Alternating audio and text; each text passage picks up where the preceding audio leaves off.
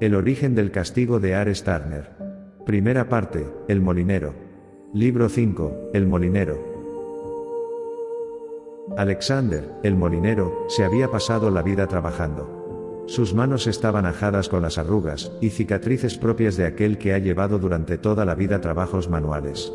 Tenía la edad de 64 años, pero parecía mucho más mayor. Su mujer murió en el parto mientras daba a luz a una criatura a la que llamarían, tiempo después, Miriam.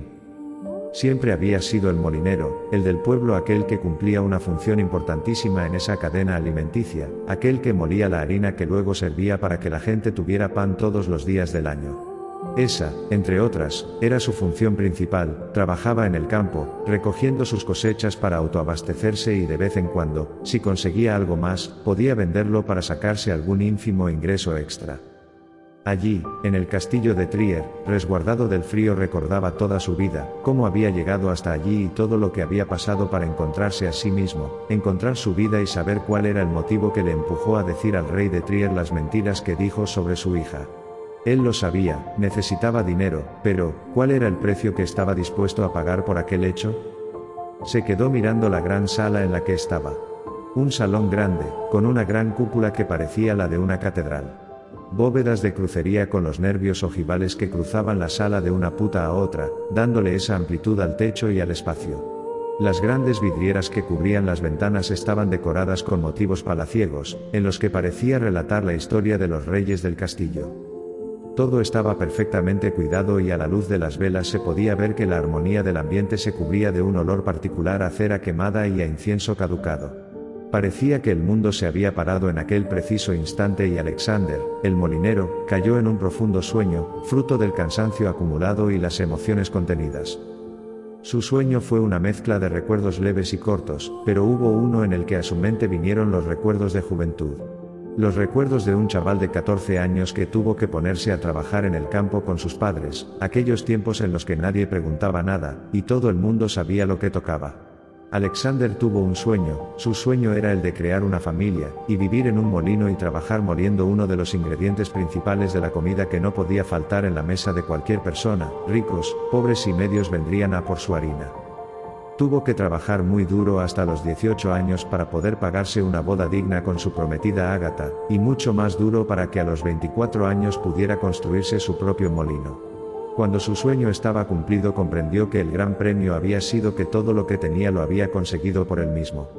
Cuando su sueño pasaba por el momento del nacimiento de su hija, todo se volvió negro, como si un nubarrón de lluvia se hubiera posado sobre todo su recuerdo, y comenzara a tronar como si no hubiera tronado nunca. Su memoria se ennegreció y allí, estando en el parto de su hija, vio emerger de entre las sombras una figura negra con túnica bordada, y que con manos temblorosas se acercaba a su esposa, y le arrancaba el alma para llevárselo consigo. Alexander sin poder hacer nada gritaba, y lloraba mientras sostenía a su hija en brazos. Su mujer se había ido y la muerte se había presentado en sus sueños para convertirlos en la pesadilla más horrorosa que él recordaba. Siguió adentrándose en sus sueños y sin saber cómo ni por qué, siguió a esa criatura que se había llevado el alma de su mujer. Miró a sus brazos y la niña ya no estaba, no había nada, ni la habitación del molino, ni el cuerpo de su mujer muerta ni a su hija en sus brazos. De alguna manera, Alexander supo que estaba soñando. Siguió a aquella figura, que tenía aquella capa que ya había visto en el bautizo de su nieta, esa figura era el responsable de todo lo que ocurría en ese pueblo. Las tinieblas se habían apoderado del lugar, y solo una luz iluminaba a la figura que descubrió su rostro al llegar a una puerta dorada. De sus manos salió un halo blanco, Alexander supuso que era el alma de su difunta esposa, la figura se retiró haciendo una leve reverencia y le miró a los ojos, sin decir palabra, se quedó atónito, pues era la persona que él sospechaba, era Rumpelstiltskin. Sin poder moverse en su propio sueño, quedó paralizado y pensando, sabiendo que estaba soñando pero seguro de sí mismo, seguro de lo que acababa de ver y de lo que acababa de ocurrir. El sueño se fundió en negro, y todo lo que había visto se desvaneció en el tiempo, y despertó en el mismo lugar donde se había dormido. No había rastro de aquella oscura figura, y no se encontró con ningún rastro de aquel recuerdo en la memoria, se había quedado sin saber cómo reaccionar, y con el miedo calado en los huesos, esperando una respuesta que el universo no daba. El ruido de la gran puerta principal al cerrarse le reincorporó en su asiento, y le quitó el sueño de la cabeza por un momento, allí entró su hija y lo descubrió en el sofá. ¿Echando una cabezada, padre? En efecto, hija, hace días que no duermo. ¿Qué te inquieta? preguntó curiosa. En realidad, todo. ¿Cuál es la definición de todo? La enfermedad, la vida, la muerte, la desaparición de tu esposo y sobre todo, lo ocurrido con aquel ser hace años, tu hija, lo que ocurrió con todo. Hace muchísimo tiempo que no sé de mi nieta. Tu nieta está bien, la cuidan bien, eso es lo que tienes que saber. ¿Dónde está? preguntó Alexander intrigado. Bien, en el otro ala del castillo, puedes visitarla cuando quieras. Parece que eres reacia a verla, ¿cuánto tiempo llevas sin verla? Mila no contestó. Se levantó y se sirvió una copa de hidromiel que sirvió a su padre que hizo un gesto de desaprobación y de rechazo. Soy reina de todo esto, no sé si me entiendes. Simplemente debo de cuidar de mis dominios ahora que mi marido, sin saber por qué ha escapado de mi lado y no ha vuelto aún. Creo que lo comprenderás. No es excusa para dejar tus obligaciones como madre. ¿Y cuáles son mis supuestas obligaciones como madre? No lo sé, padre, nunca he tenido un referente. Es evidente que yo he cometido algún error. ¿Algún error? John Mila le cortó, puede que cometieras solo uno, uno que marcó el resto de mi vida, y que me dejó encerrada en una vida que yo nunca quise. No entiendo lo que dices Mila, John el padre desesperó.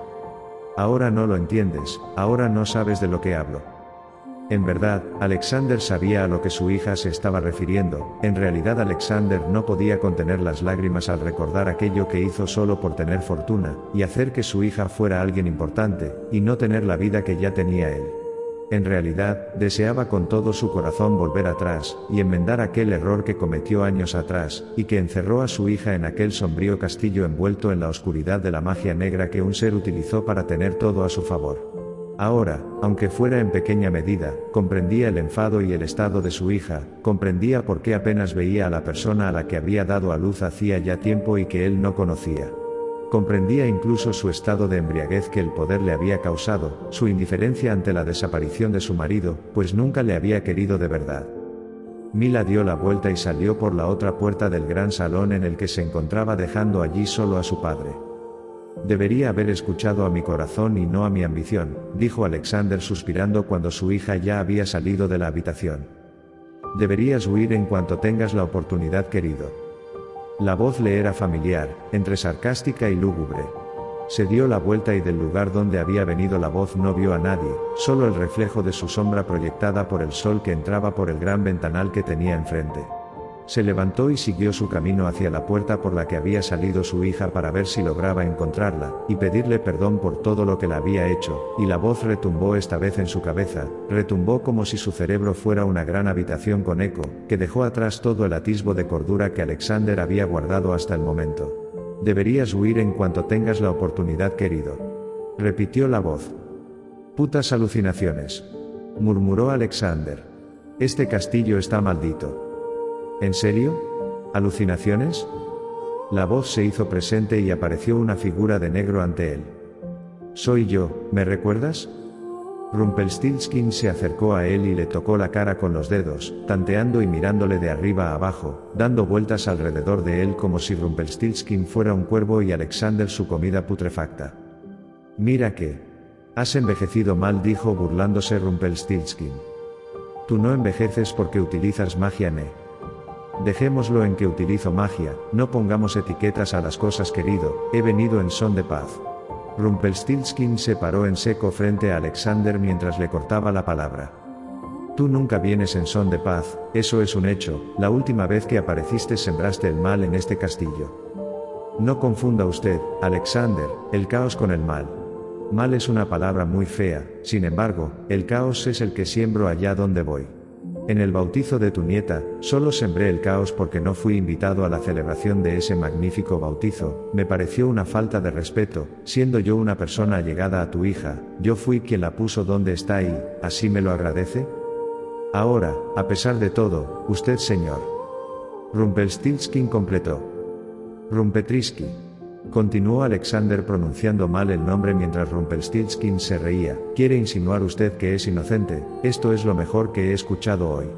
Deje de manipularme. Vamos a dejar de tratarnos de usted, molinero, al fin y al cabo, hay algo que nos une, somos, por decirlo de alguna manera, casi familia. Yo no soy familia de gente que juega con la magia. No lo diga. Ni se le ocurra mencionar. Porque para ser una persona que no tolera esas prácticas, usted llevó a su hija a las garras de la muerte con su ambición, ¿o, no lo recuerda? Cada día de mi vida. ¿Sabes, Alexander? Te voy a contar una historia, mi irrupción en el bautizo de tu nieta no fue algo que yo había ideado, en realidad, esa entrada la hizo alguien a la que yo tengo mucho aprecio y que además es mi hermana, un hada que hace tiempo echó una maldición, te contaré su historia. No quiero escucharla. Te gustará y te servirá además para que sepas cómo actuar ante estos casos, además también te servirá que pude hacer mucho más ese día y que en realidad, no hice nada.